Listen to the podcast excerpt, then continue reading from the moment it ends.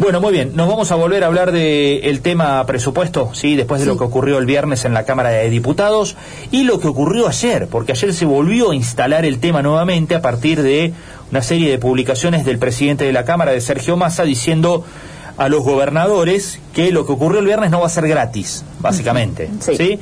Que les va a costar a todas las provincias, al conjunto de las provincias, unos 180 mil millones de pesos, de los cuales 19 mil millones de pesos casi iban a ser para Córdoba. Esto es lo que expresó el jefe de la Cámara, lo cual generó eh, y provocó una reacción inmediata desde sectores de la oposición, en particular desde Córdoba, donde hubo reacción del bloque de Córdoba Federal, eh, que tomó las palabras de Massa como intimidatorias, y desde Juntos por el Cambio, donde Negri habló de por qué, eh, de que un presidente de Cámara no podía amenazar así a los gobernadores, ¿no? Advirtiéndoles que iban a sufrir las consecuencias de no haber votado o no haber transmitido a sus diputados que acompañen el proyecto de presupuesto para el año que viene del Gobierno Nacional.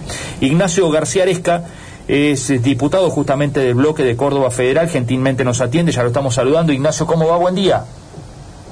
Buenos días, ¿cómo le va a vos y a toda tu audiencia? Bien, muchas gracias por atendernos. Bueno, ¿cómo está viendo el panorama este del viernes puntualmente de esa sesión caliente eh, y después de lo que ocurrió el fin de semana con estos dichos de masa, no?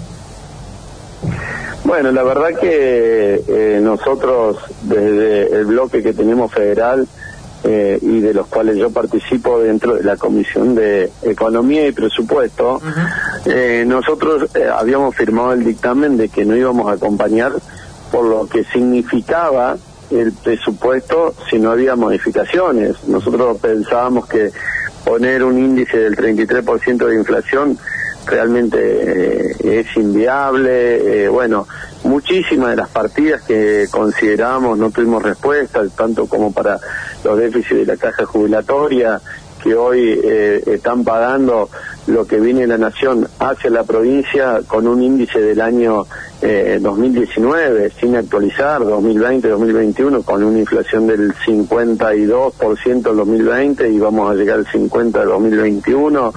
Bueno, muchas obras, hablamos de la obra de la 158 que llega a Río Cuarto, la de Río Cuarto a Holman, todo, bueno, varias de estas eh, propuestas que le hemos llevado adelante, muchos no se consideraban. Entonces, desde el primer momento le dijimos que no íbamos a acompañar el dictamen. Sí dimos quórum en la Cámara y bueno, eh, en una eh, interpretaciones donde íbamos a tener una semana de pedir de prórroga para ver si incorporamos ninguna eh, de las de las que nosotros hemos propuesto el programa eh, desde la desde la votación salió en contra no le aprobaron más allá de una disputa entre Máximo Kirchner eh, en ponerlo en votación no se aprobó. Y bueno el fin de semana Sergio Massa hizo declaraciones que realmente no son así porque vos el presupuesto, por más que vos lo reconduzcas, las partidas siguen teniendo, vos podés hacer rectificatoria, vos no podés tener a los valores que vos tenías de, de la partida anteriores, así que eh, creo que entre todos vamos a tener que buscar un encuentro para poder llegar las partidas hacia las provincias. Eh, está en un nivel de máxima tensión la relación entre el oficialismo y los sectores de la oposición, porque no es uno, naturalmente hay varios sectores opositores al gobierno. Eh, es difícil pensar en que pueden llegar a hoy sentarse a dialogar y encontrar una salida, ¿no? Es encontrar, mira, yo siempre digo, eh, interpretar que de un lado y del otro nadie tiene la mayoría absoluta. Mm. Y quedó demostrado, nosotros como interbloque federal tenemos un protagonismo que lo tenemos que hacer cumplir y de llevar el diálogo entre, entre las distintas fuerzas. Creo que somos eh, un bloque que dialoguista, que siempre queremos encontrar la posibilidad de darle eh, un encauce a esta situación. Ahora mañana martes vamos a ir a una sesión especial sobre lo que se planteó en la suba de la base imponible para bienes personales, que hoy está en 2 millones, y llevarla a 6 millones como base imponible, que ya fue aprobado por el Senado y bueno, y se va a tratar en, en diputados pero creo que tenemos que encontrar los diálogos porque no conduce a nada eh, querer mostrar la fuerza quién es más fuerte que el otro, porque atrás de cada uno de nosotros y de cada de la Cámara de Diputados hay muchísimos argentinos que, que sufren y, una situación nuestra eh, en lo que uno quiere tener más fuerza que el otro no conduce a nada. Por eso eh, nosotros vamos a seguir eh, teniendo los diálogos con las distintas fuerzas, porque nosotros no es que dependemos ni de uno ni del otro, sino que tenemos la interpretación de lo que piensa Córdoba desde el bloque Córdoba Federal, lo que piensa una parte de Santa Fe y también eh, provincia de Buenos Aires. Así que esa es nuestra tarea de seguir dialogando y presentando proyectos y propuestas que muchas veces no son las que piensa uno u otro. Diputado Fernanda, lo saluda, buen día. Eh, le quería preguntar, eh, ahora ya Guzmán dijo que no va a haber una nueva propuesta de, presupuesto y me parece lo que se viene a discutir ahora va a ser el, acuerdo con el fondo, cómo el gobierno va a solucionar y a saldar eh, los compromisos que tiene con el fondo. ¿Cómo esperan que vaya, vaya a ser ese debate? ¿Qué tiene que tener o qué no tiene que tener ese acuerdo con el fondo para que esté de acuerdo con sus posturas?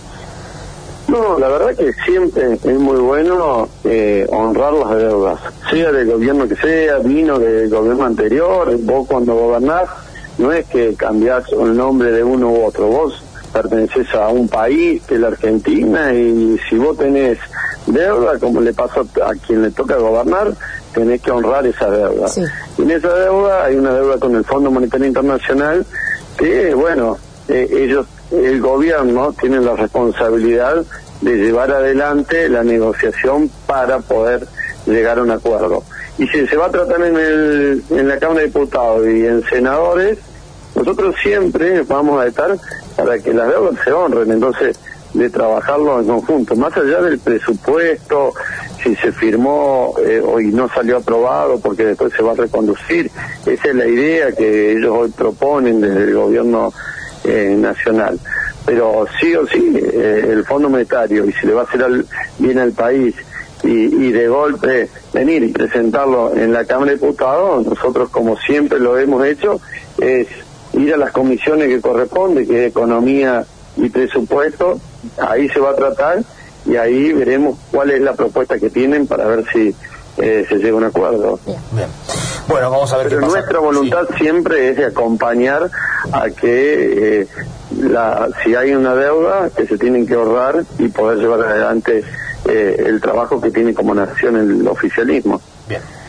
Diputado, le agradecemos muchísimo estos minutos. Sabíamos que estaba con agenda apretada, así que muchas gracias por esto. Estamos este en un Zoom con cada diputado para mañana los bienes personales, eh, que vamos a tener una sesión especial, así que a la una tengo comisión de economía y presupuesto y después a las dos vamos a ver si hay quórum para la próxima sesión. Bueno, le agradecemos mucho este tiempo.